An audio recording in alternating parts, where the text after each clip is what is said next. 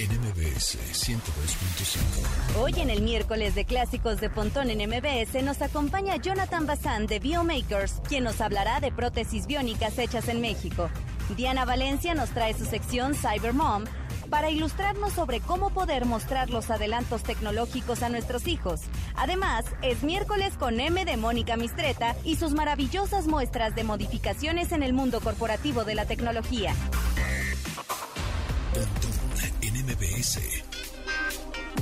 Una hora de lenguaje analógico trascendido a digital.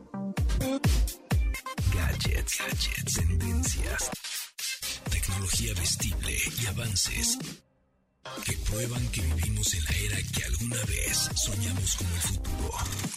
Pontón en MBS.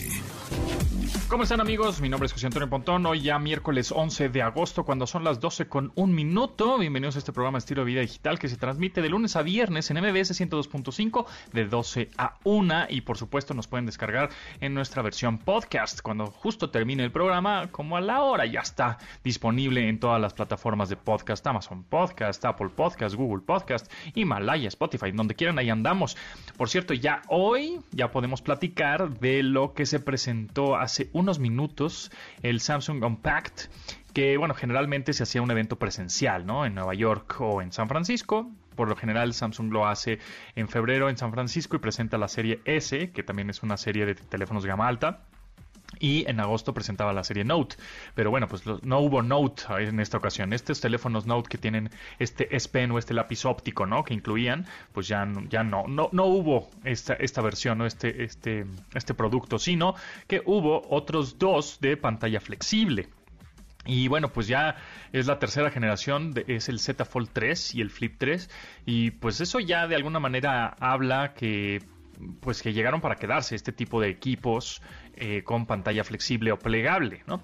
En donde mm, eh, tenemos dos modelos, uno que digamos se dobla como un cuadernito, que el doblez es de manera vertical y tiene también una, una, pantalla en la portada, digámoslo así, ¿no? Si el cuaderno está doblado, pues en la portada del cuaderno tiene una pantalla de 6.7 pulgadas, ya mucho más funcional, en donde ya puedes contestar WhatsApps, mails, este, tomar una foto, lo que se te ocurra, ¿no? Y ya a la hora de abrirlo, pues ya te queda una pantallota de 7.6 pulgadas, ya está más ligero, más resistente, más delgado, ya es, siento que mucho mejor logrado el diseño, pues después de tres generaciones, pues ya, ¿no? Ya era, era momento. Y, eh, y también con, con, respecto a precios, pues sabemos que hace las primeras generaciones de este, de este de estos equipos de pantalla flexible pues eran muy caros, ¿no? 50 y tantos mil, 60 mil pesos, era una locura, pero ya están a un precio, em, eh, digamos, muy competitivo con otros de, de ese rango de precios, es decir, de ese de esa gama, más bien, de esa gama premium o esa gama, gama alta de teléfonos, ¿no? Entonces, está, eh, eh, en dólares son, uno cuesta mil dólares y el otro mil ochocientos dólares. Sí, siguen siendo costosos, evidentemente, son de gama alta, con acabados y con tecnología de vanguardia, pero ya hay muchos teléfonos que cuestan lo mismo de otras marcas, ¿no? Eso es, eso es interesante. Y por otro lado tenemos el, el Flip 3, que bueno, pues este es como un, ¿se acuerdan de los clamshell o de los este llamados de tapita? A mí me gustan mucho los teléfonos de tapita, ¿no? Eh, pues es como un redescubrimiento de estos teléfonos de tapita, sin embargo, cuando lo abres, pues tienes una pantalla de 6.7 pulgadas también muy grande, sensible al tacto toda, ¿no? Y bueno, pues mejoran los bisagras, mejoraron el, material, es más resistente, también las, las pantallas que antes eran pues son flexibles y, las generaciones anteriores pues les ponías la uñita y pues, se marcaba toda la uña y se, se, quedaba ahí la marca, ¿no? Muy, muy fea, muy ahí la, hundida la, la uña. Ahora no, ya, ya aguantan mucho más. Entonces es mejor tecnología por un precio pues un poco más bajo de lo que estaba antes, ¿no? Gracias a que se va popularizando esta tecnología. Y bueno, pues aquí dicen, ¿saben qué? Esto llegó para quedarse, ya, ya estamos consolidados como una marca que le apuesta mucho a los teléfonos flexibles. Entonces, bueno, acaban, se acaban de anunciar. En México, ¿cuándo estarán disponibles? No lo sabemos. Precio en pesos, pues tampoco lo sabemos. Pero por otro lado, también anunciaron unos relojes inteligentes, los Galaxy Watch 4, 4 Classic, que están interesantes porque son, em, es un reloj que tiene un sensor 3 en 1, que además de monitorear tu sueño, tu actividad física, tu corazón, pues ahora em, tiene electrocardiograma, ¿no? Y también tu composición corporal. Entonces ahí te va, te va diciendo este, qué tan lonjudo estás, qué tanta grasa o músculo tienes. Eso también de alguna manera está muy interesante, pues saber si estás haciendo bien tus ejercicios. ¿no? Entonces, eh, y por otro lado también los Galaxy Buds 2, que son estos audífonos también más ligeros, em, en los que em, tienen cancelación de ruido activa hasta un 98% te aísla del ruido exterior. Eh, algunos dirán, ay, pero es peligroso eso, ¿no? Porque vas caminando y entonces, este, no, no, te, puede atropellar un, no sé, un, coche que no escuchas. Bueno, hay que tener ahí un poquito de sentido común, de no utilizar este, la cancelación de ruido activa, ¿no? Que te, aísla totalmente de los ruidos al exterior, pues cuando vas caminando, cuando sabes que hay muchas, este, puede haber riesgo, ¿no? De, de, que necesitas oír. Entonces mejor utiliza nada más la pasiva. ¿Cuál es la reducción pasiva de, ruido?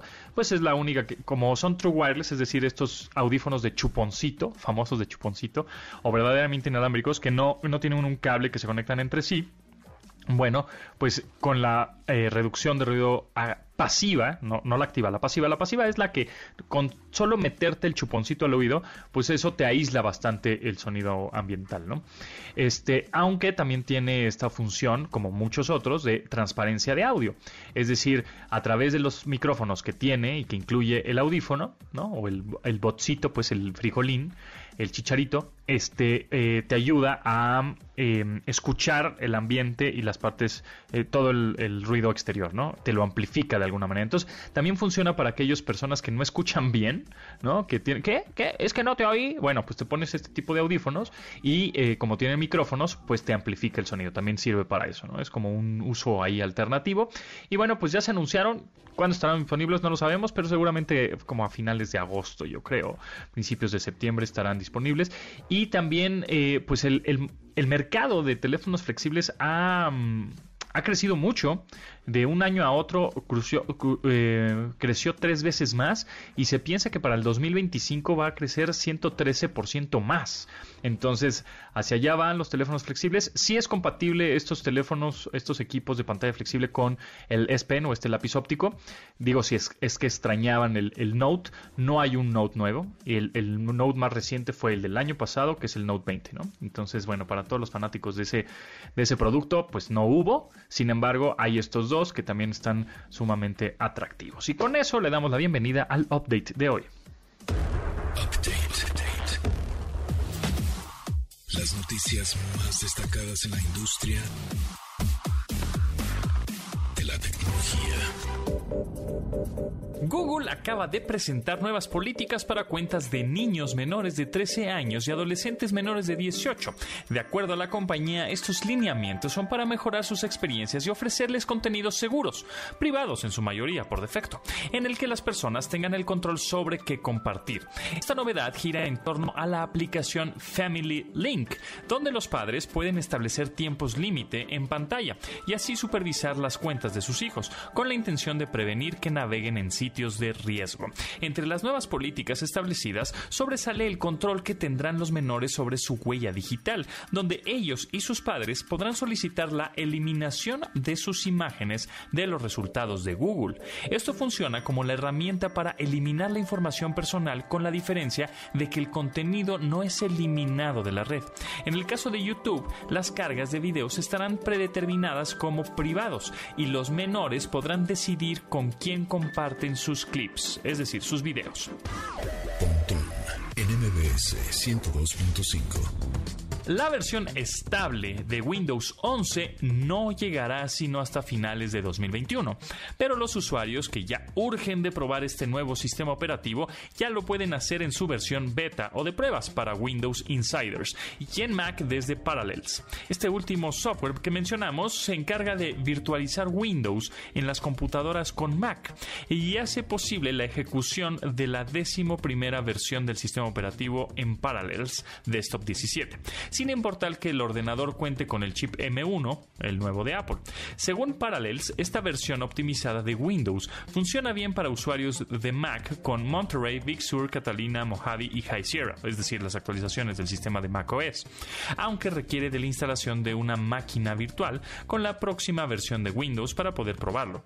Para los usuarios que quieran quedarse con Windows 10 en su Mac con chip M1, la empresa menciona que la nueva versión mejora el rendimiento del DirectX 11 para los videojuegos y clips de video con una mejora del 5% en comparación en su versión anterior.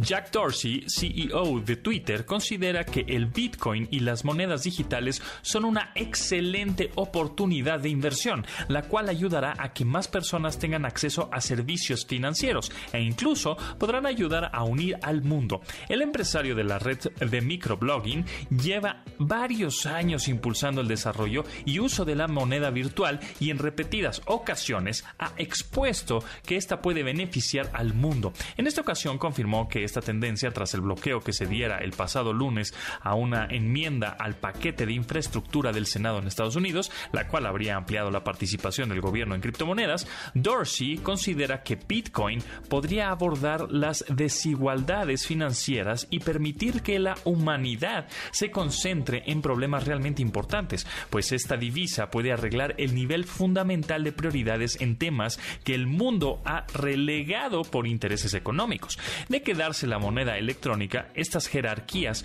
podrían cambiar y dar al mundo una visión diferente. Visionario, sí. Idealista, mm, también.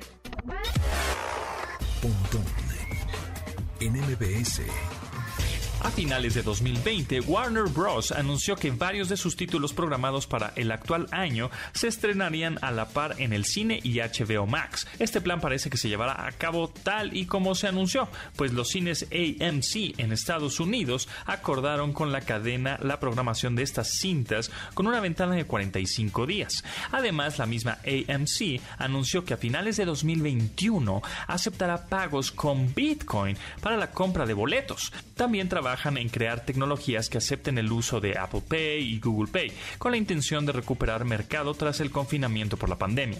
Algunos de los estrenos que Warner ha hecho y que ahora estrenará de la mano de estos cines destacan películas como The Judas and the Black Messiah, Wonder Woman 1984 y Space Jam A New Legacy, pero pronto podremos observar otras importantes como The Suicide Squad, Dune y Matrix 4.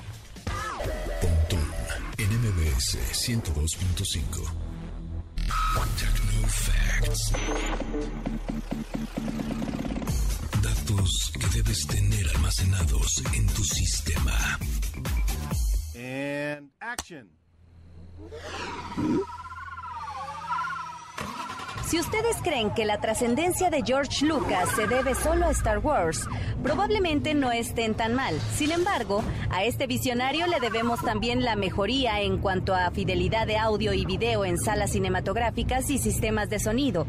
En esta línea de ideas, Lucas creó la compañía californiana THX mismo que fue desarrollado por Tomlinson Holman en Lucasfilm en el año 1983. Fue este mismo sonido el que se encargó de garantizar que la banda sonora del regreso del Jedi de la saga Star Wars fuera reproducida de la manera más precisa en las mejores salas de cine. Cabe mencionar que el sonido THX no es una tecnología de grabación o un formato del mismo, sino un sistema para garantizar la calidad para que el contenido sonoro fuera reproducido tal y como fue trabajado en la sala de mezcla.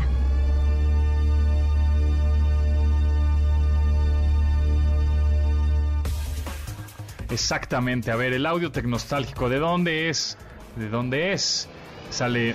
Yo, cada vez que escucho esto, eh, en realidad, lo que me viene a la mente de este sonido THX es un capítulo de Los Simpsons cuando explotan la cabeza a todos. Este, pero, pero bueno, en realidad es una certificación de audio que hizo George Lucas que ahorita ya es un poco obsoleta, que ya está más bien el Dolby Atmos, que tiene 32 canales, y entonces un, un, sonido mucho más envolvente, con algoritmos más sofisticados de, de, rebote de audio por todos lados, etcétera, ¿no? Pero bueno, este, este sonido eh, es el con el que se promocionaba que eh, el sonido de, de, la película iba a ser espectacular, ¿no? Vamos a escucharlo otra vez. Y imaginen cómo les explota las cabezas a los asesinos.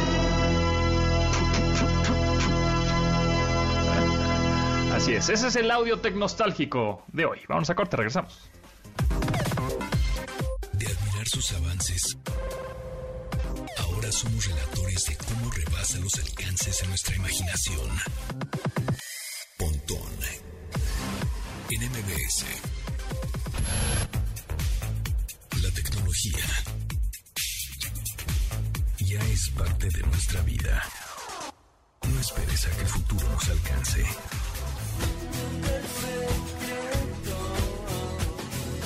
En este cumpleaños 62 de Gustavo Cerati aprovechamos para recordar este clásico de 1995 en el que Soda Stereo rinde tributo a la canción New York Groove del integrante de Kiss Ace Friendly.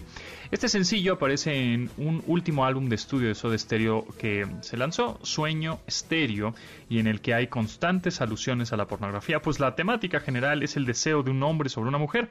El video se hizo bastante popular y bueno, pues fue grabado en las afueras del planetario Galileo Galilei en Buenos Aires, donde aparecen varios jóvenes besándose mientras el grupo tocaba la canción. Zoom de Soda Stereo.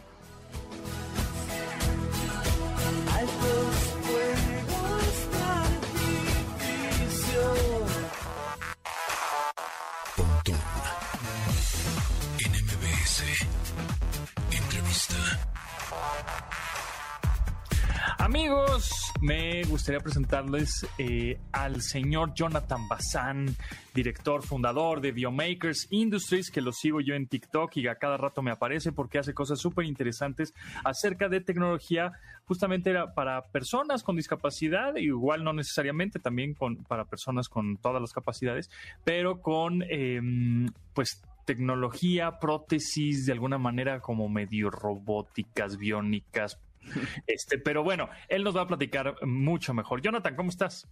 Hola, ¿qué tal, José? Gracias, gracias, muchas gracias por la invitación. Un gusto saludarte y saludar también a, tu audiencia. Oye, pues somos bastantes fans, bueno, muchos fans, y seguro este, más de los casi 3 millones que te siguen en TikTok, porque empezaste a hacer este tipo de contenidos muy interesantes acerca de justo prótesis, ¿no? Prótesis hechas eh, para mano, para, para brazo, en impresas en máquinas en 3D, ¿no? De pronto con ligas, pero de pronto también con mecanismos un poco más sofisticados, con tarjetas, este, ya sea Raspberry Pi o etcétera, ¿no? Entonces, pero platícanos un poco cómo, cómo, cómo, cómo empezaste, número uno, y después qué sigue y a quién has ayudado.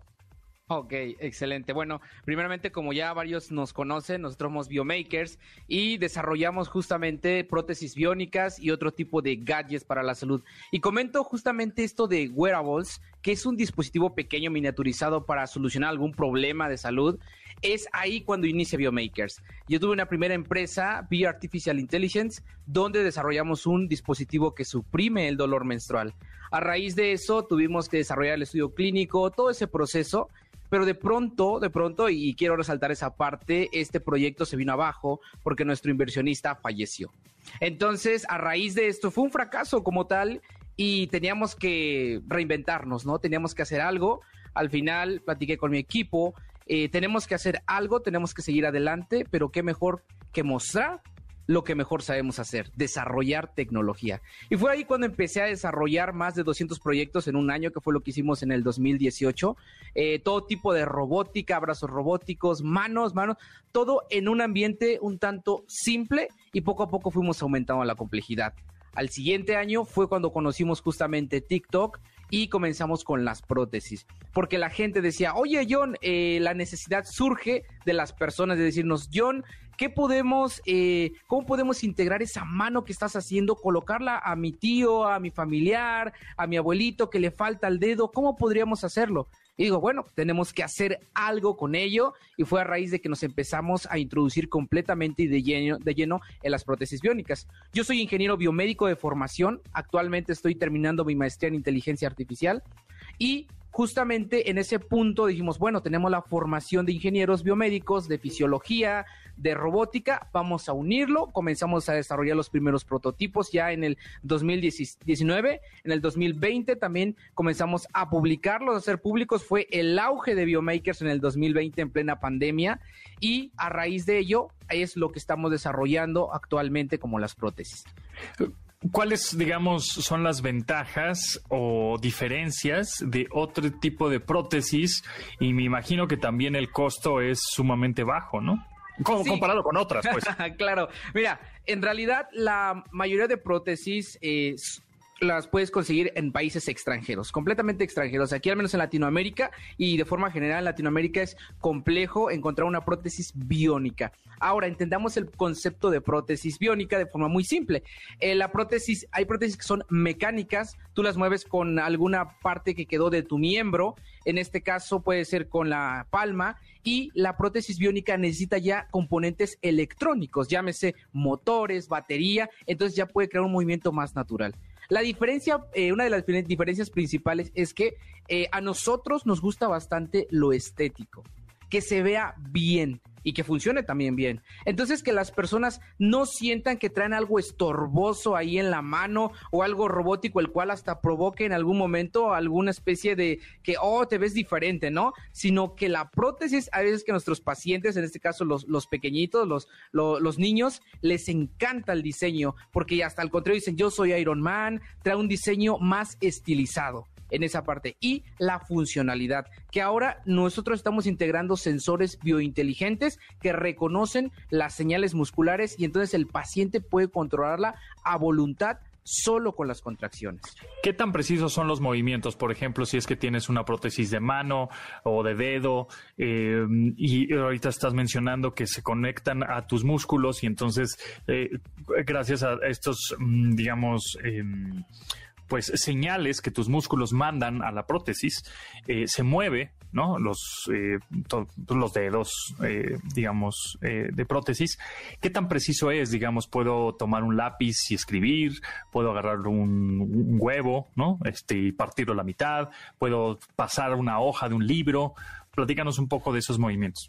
Sí, prácticamente las prótesis se dividen en dos modelos, el simple y el complejo. El simple es el que está al público, en el cual ellos pueden controlar mediante justamente la contracción al menos seis tipos de movimientos, en el cual los llamamos, son los movimientos básicos, palmar, que es este cilíndrico con el cual en el palmar tú puedes tomar una hoja, tú puedes tomar un lápiz, porque al final lo que hace es la unión entre nuestros cuatro dedos auxiliares con el pulgar. Con eso nosotros tomamos un lápiz, con eso tomamos una hoja, una tarjeta de crédito, todo este tipo de objetos. Ahora, con el movimiento cilíndrico tomamos un refresco, agua. Entonces, esos seis, esos seis tipos de movimientos son los básicos que necesitamos al menos para poder controlar, para poder realizar nuestras actividades cotidianas. Existe una prótesis más compleja que la que estamos desarrollando actualmente y también se maneja más por investigación, la cual ya maneja hasta 36 movimientos. Pero esto depende ya más que nada de los, biosensores que nosotros integramos gramos.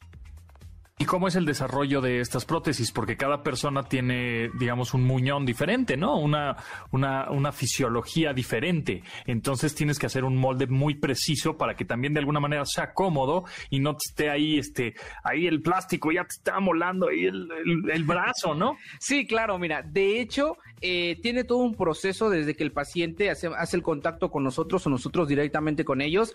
Eh, tiene que hacer un escáner 3D a la, la parte que tiene la amputación el miembro, se escanea con un dispositivo, eso genera el sólido ya digitalmente, lo podemos tener exacto, además se hace un molde y aparte se le toman medidas paramétricas. Entonces tenemos tres tipos de medidas de respaldo que nos sirven para orientarlo lo más cercano posible a que quede exactamente, porque a veces la amputación, y es muy común que la amputación eh, cierran, hacen la, el corte quirúrgico y dejan un poco abultado, ya no queda igual como está prácticamente el antebrazo, muñón. Entonces, si lo hacemos adaptado especialmente a la persona. ¿Solo para brazos, manos, dedos o también para otros eh, miembros, es decir, piernas? Actualmente justamente ya estamos introduciendo lo que son piernas biónicas. En eso apenas estamos, lo vamos a empezar a lanzar a, partir de diciembre de este año, ya en los primeros proyectos, prototipos de prótesis de pierna, porque es en este es otro tipo de, condiciones que se necesitan. ¿Cuánto tiempo se tarda en hacer todo desde el molde, no? Escanear, como dices, el muñón, la, parte del brazo o el miembro, hasta ya tener la prótesis funcionando pues ya, en ti, en ti mismo. Fíjate que es algo que nosotros también hemos tratado de, ser competitivos en esa parte, ser veloces, pero también funcionales. Entonces, nosotros podemos tardar mínimo dos meses, tres meses, pero depende más del paciente, que es el que dice, oye, yo lo tengo que llevar en diferentes etapas, en diferentes tiempos, porque así me lo indicó mi fisioterapeuta, entonces así me lo indicaron, así lo llevo, también es como yo lo quiero realizar este proyecto pero sin duda alguna nosotros podemos realizarlo hasta en dos a tres meses, dependiendo también el tipo de afección que tienen. ¿Y tienen algún, ustedes dan algún entrenamiento, ¿no? Para la prótesis, eh, un seguimiento, una, pues, eh, no, nada más te la pones y la empiezas a usar, ¿no? Me imagino que debe tener también su chiste. Claro, de hecho tenemos previas citas eh, con, con cada paciente, al menos tres, en la cual primero es el escáner 3D, otra se le explica cómo va a funcionar, cómo ya la va a utilizar, hace pruebas ya con la prótesis, pero aún no se la lleva. Simplemente la prueba de que el muñón le quede bastante bien, que quede encajado, que no le estorbe de alguna forma y él también cómo se siente con el color de la prótesis, con lo que él quiere. Y ya en la tercera se le hace otro entrenamiento y también se vuelve a probar y aparte siempre les damos seguimiento. Sé que depende mucho de la prótesis, materiales, tamaño y cómo, cómo va a ser el, el movimiento, pero dame un rango de precios aproximado entre en, en cuánto está una prótesis así, de mano, por ejemplo. Claro, depende bastante, como tú lo dices, de, la complejidad de los movimientos y también si es eh, niño, porque es un sistema bastante simple. Los niños hemos, hemos desarrollado nosotros un sistema que estamos ya en proceso de patente, justamente. Es bastante simple para que ellos no se sientan como que con sensores y cosas así, sino es rápido y funcional. Claro, el, el producto puede estar desde un rango desde los 40 mil pesos hasta los 200 mil en ese, en ese rango y ya tú puedes ir añadiendo lo que va a aumentar el precio aquí, siempre va a ser la tecnología de los biosensores. Mientras más sensores musculares quieras, más va a aumentar el precio. ¿Y, los, las prótesis que tengan biosensores tienen batería? ¿Cuánto le dura la batería? Claro, sí, así nada más eh, con la primera carga puede durarte de uno a tres días funcionando. Ok, pues ahí está. Bueno, el tiempo se nos va volando. Este, Jonathan Bazán, eh, de, fundador de Biomakers Industries, ¿en dónde te pueden seguir para que conozcan un poco más acerca de estos innovadores prótesis mexicanas? Por? Claro que sí, mexicanas, con, mucho orgullo. Eh, seguimos innovando, claro, en cualquiera de mis redes sociales, Facebook, Instagram, Twitter, TikTok, ahí estamos con todo, como Biomakers. Búsquelo así y definitivamente nos van a encontrar. Ya estamos ahí con la palomita. Perfecto, pues ahí denle, denle follow al TikTok de Biomakers o Biomakers. Ahí está. Muchas gracias, Jonathan. Mucho éxito y bueno, pues increíble lo, lo que están haciendo, definitivamente. Gracias, José, a ti.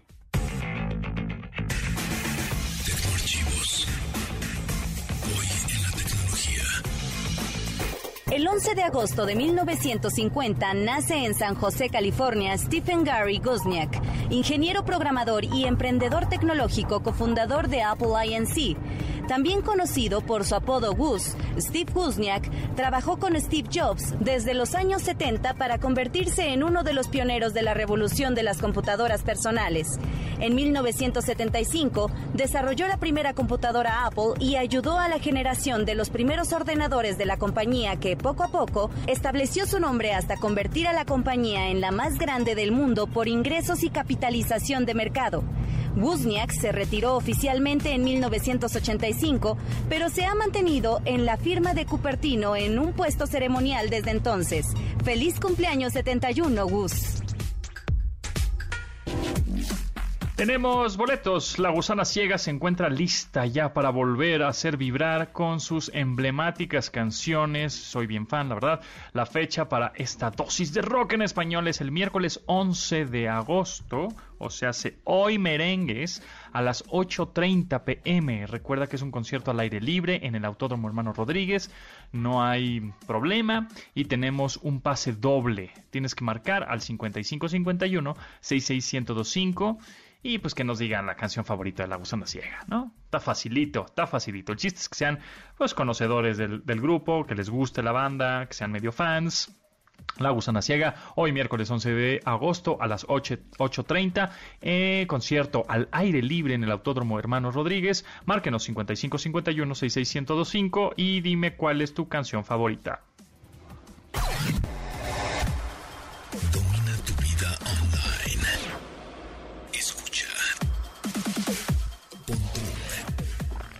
MBS. Síguenos en Instagram. Instagram como arroba MBS.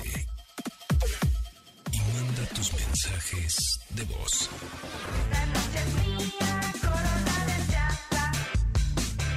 Miércoles de clásicos. Gran rola, ¿no? De María Daniela y su sonido láser. Aunque ustedes no lo crean, este himno de la primera década del milenio celebra este año 16 años de haber llegado a nuestros oídos. Para quienes no recuerdan el nombre o no lo ubiquen, pues es el grupo, es María Daniela y su sonido láser y la canción se llama Miedo. Es un sencillo electropop en el que María Daniela, Aspiazu, retrata la época en que vivió sus años mozos a los que denomina como aborrecencia. La música es trabajo de Emilio Acevedo, un nombre familiar de la electrónica mexicana con actos como Titán, Sonido Láser Dracar y Melimina Poderosa, quien convirtió la idea de una cumbia en un clásico instantáneo de estilo techno. Gran rola, Miedo de María Daniela y su sonido láser.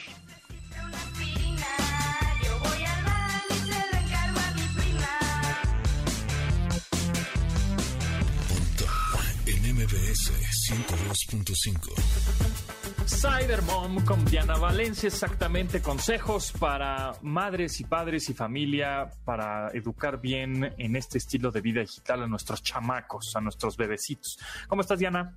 Hola, hola Pontón, hola a todos. Muy bien, muy bien. Aquí pensando nuevos temas para poder darles mejor información y, y que puedan hacer sobre todo sus compras tecnológicas bien informados. Muy bien, ahora la pregunta es cómo monitoreo mis chamacos, a mis bebés, a mis niños, y igual no tan niños como de 8 adolescentes, en la casa o en donde estén, para pues echarles el ojo, ¿no? Porque luego no estamos muy pendientes a ellos qué están haciendo y ahora con tanto estímulo en pantallas, tablets, relojes, celulares o, o PCs, computadoras que tienen en sus cuartos, en sus salas, pues no sabemos bien lo que están haciendo, lo que están viendo. O, o bueno, pues entonces platícanos cómo podemos darle un monitoreo, una checadita más a nuestros chamacos.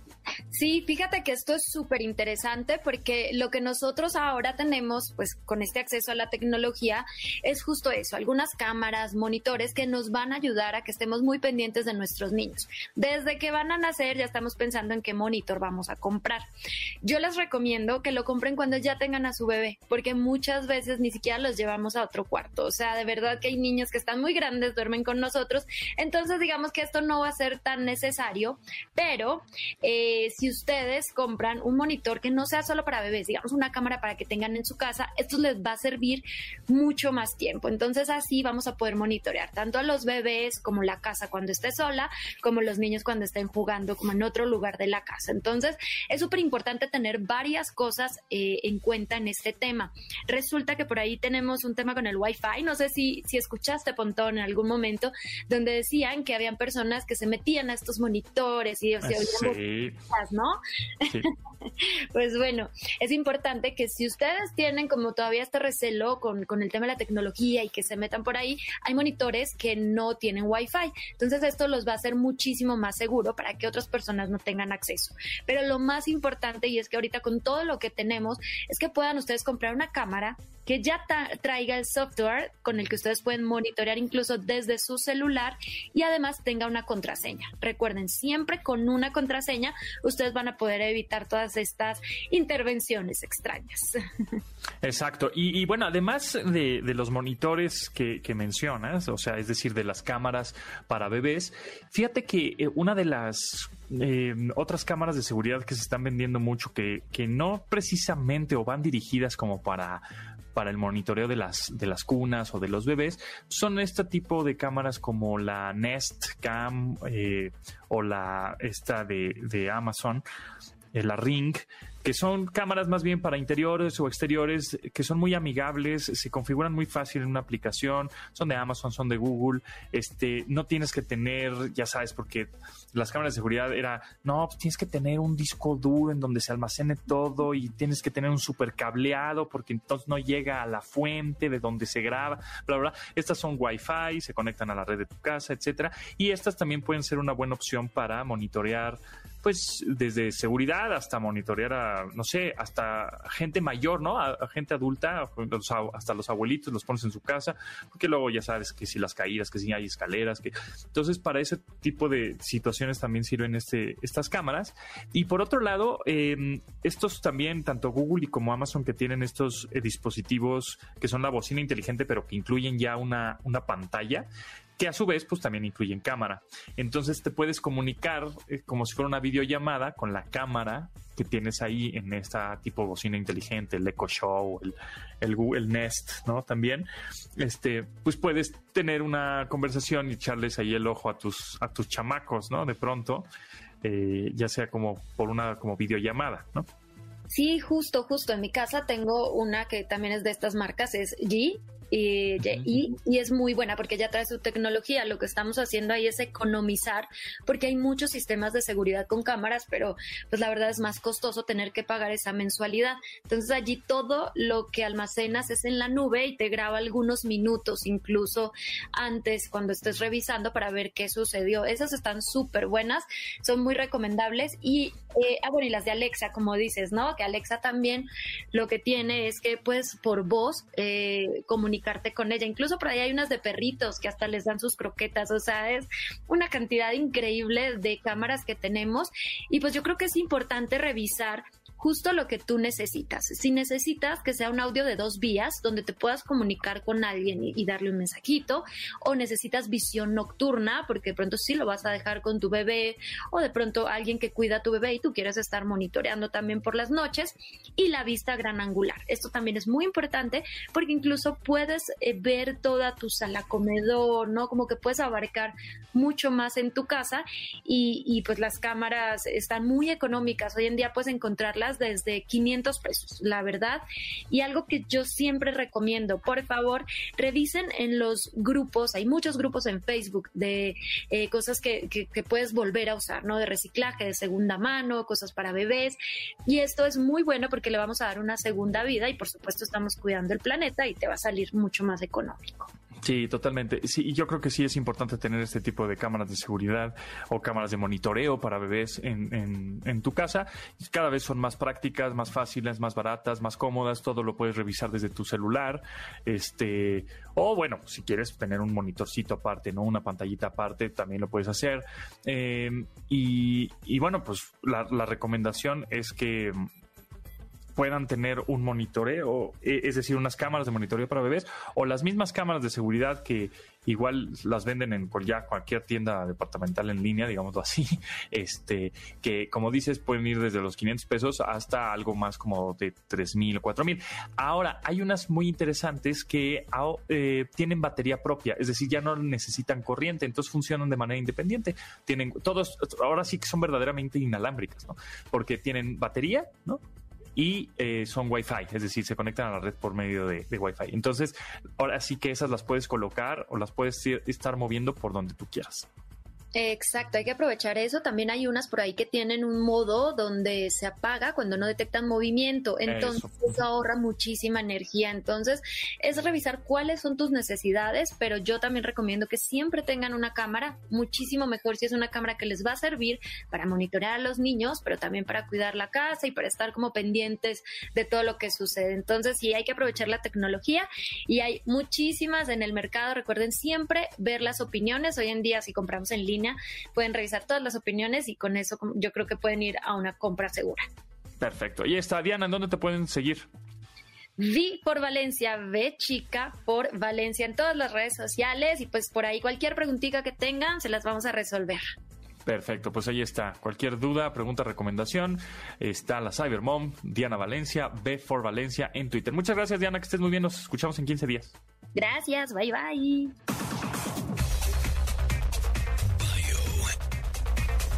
El personaje de la semana.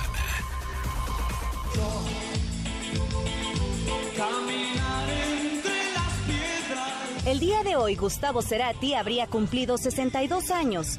Es por eso que hoy recordaremos un poco del legado de este inolvidable talento latinoamericano con algunos de los hechos que caracterizaron su trayectoria con el grupo con el que saltó a la fama, Soda Stereo. Cuando Gustavo estudiaba publicidad en la Universidad del Salvador, conoció a Zeta Bocio. Al poco tiempo conoció al baterista Charlie Alberti, y el trío dio origen a la agrupación en 1982. Antes de esto formó otros grupos como Bozarrón, Savage y Triciclo.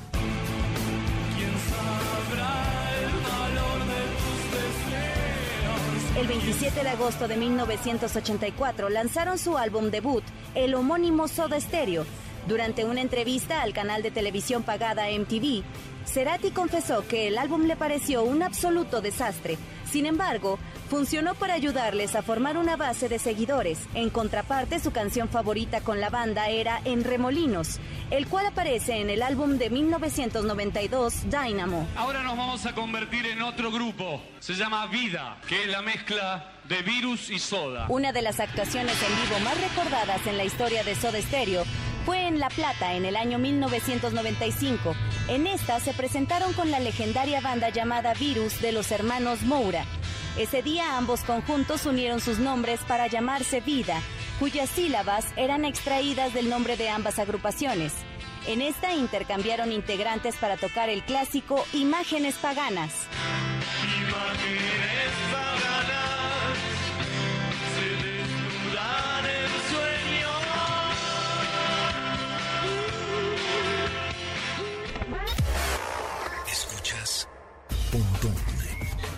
En MBS.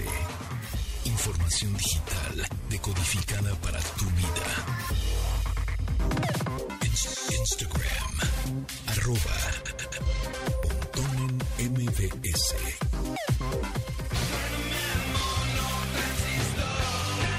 Miércoles de clásicos, sí, como no, Monotransistor fue el primer sencillo de la agrupación regiomontana Jumbo, la cual aparece en su primer álbum de estudio Restaurante en 1999. Esta canción tiene un sonido poderoso y enérgico, el cual abrió el panorama para que el conjunto liderado por Clemente Castillo sobresaliera en la escena del rock nacional.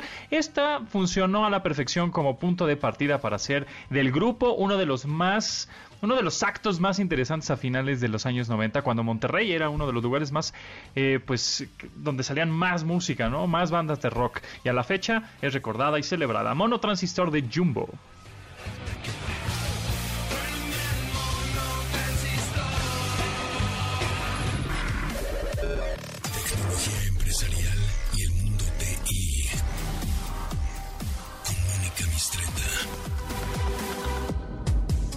Miércoles con M de Mónica Mistreta. ¿Cómo estás, Mónica?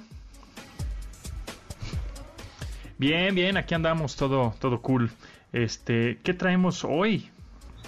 Ah, pues hoy ya este tema lo habíamos tocado más o menos Ajá, eh, alguna vez, sí. pero salió un nuevo estudio sobre la automatización, eh, eh, esta cuestión de los em, del RPA, el Robotic Process Automation, Ajá, que es hacer, automatizar todo- todos aquellos procesos repetitivos que le quitan muchísimo tiempo al personal y que ese mismo tiempo podrían dedicarlo a labores mucho más productivas eh, que sí requieren del criterio de un ser humano, como por ejemplo la atención a los clientes. ok. Y aquí es donde eh, el estudio no, en realidad no profundiza sobre qué áreas está- están automatizándose, pero sí habla de que, por ejemplo, a partir del- lo que ya sabemos que ha sucedido en estos últimos 18 meses, ha habido un aumento significativo en la automatización empresarial. Eh, sobre todo en Estados Unidos. Eh, se sabe que 36% de los, de los encuestados por esta empresa que es UiPath, una, una empresa de software de automatización justamente, 36% de los encuestados en Estados Unidos reportaron que sus empresas invirtieron en software de automatización por primera vez este año, es decir, en, en, 20, entre 2020 y 2021. Okay. Eh, pero también a, a, nivel mundial, al menos uno de cada cuatro entrevistados dijeron que sus empleadores, o uno dijo que sus empleadores, invirtió en software de automatización por primera vez también en estos últimos meses. Em, de ahí que sí sea muy importante que las empresas estén echándole una mirada a las diferentes opciones que hay en el mercado para automatizar eh, procesos, como por ejemplo la inserción de datos, eh, la programación de llamadas y reuniones, eh, muchas de las respuestas por correo electrónico a preguntas que ya son muy cotidianas, digamos, estos chatbots que ya hay en muchísimas páginas web, que cuando menos te empiezan a sacar de apuros, ¿no? te dan algunas respuestas a las preguntas otra vez más frecuentes. Y, ya si de plano te atoras, entonces ya pides que te asesore un, una persona, un ser humano con criterio. Em, y creo que aquí es donde eh, no se ha entendido muy bien hasta dónde es tantito, porque ya me ha tocado en un par de ocasiones que esa persona que supuestamente te está contestando en un WhatsApp, por ejemplo, pues te da su nombre y, te, y aparentemente sí es una persona pero por la forma en que te responde dices, no, no puedo creer que esta sea una persona. O sea, es, son como esos scripts absolutamente eh, ya de cajón, ¿no? Como que no pareciera que a las personas, si es que son personas, no les están dando, em, no les están dando la suficiente capacitación para realmente hacer una diferencia, ¿no? Eh, y, no las dejan entonces emplear su criterio. Y, y, entonces pareciera que estás, que estás tratando con, uno de estos chatbots. Eh, pero bueno, eh, muchos de los eh, hallazgos de esta, de esta um, encuesta que hizo UiPath tienen que ver con la mejora en el rendimiento laboral. Em, por ejemplo, el 44% de los encuestados que recibió entrenamiento en automatización en el último año eh, cree que ha mejorado su eh, propia productividad en el trabajo.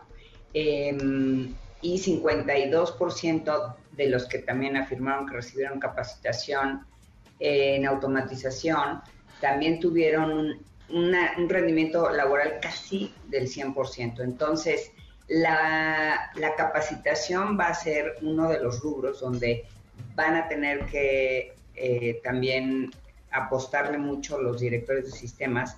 Eh, ya desde ahora deberían de estarlo incluyendo en sus presupuestos para el año próximo, porque no solo se trata de, de la automatización para que puedan dedicarse realmente a hacer labores mucho más importantes de cara al cliente, sino también eh, aumentar todas sus habilidades de desarrollo de aplicaciones. Otra de las áreas en que hablamos, creo que la vez pasada, fue de estas nuevas herramientas de low code, no code, que están dirigidas a eh, gente que no sabe necesariamente o no tiene por qué saber desarrollar software. Y con esta eh, necesidad de estar haciendo actualizaciones al software y sacar nuevo software con mucha mayor velocidad eh, debido a toda la aceleración que tuvo la economía en estos meses, em, pues entonces esa, ese rubro de la capacitación va a ser muy importante. Entonces, antes de automatizar, capacitar,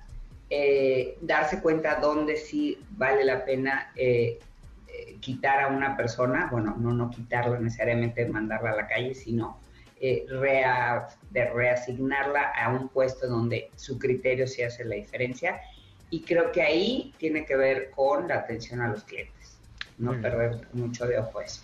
Está bueno, está bueno. Este, pues nos el tiempo se nos va volando, Mónica, pero eh, la gente que tenga más dudas, inquietudes, sugerencias, ¿en dónde te puede contactar?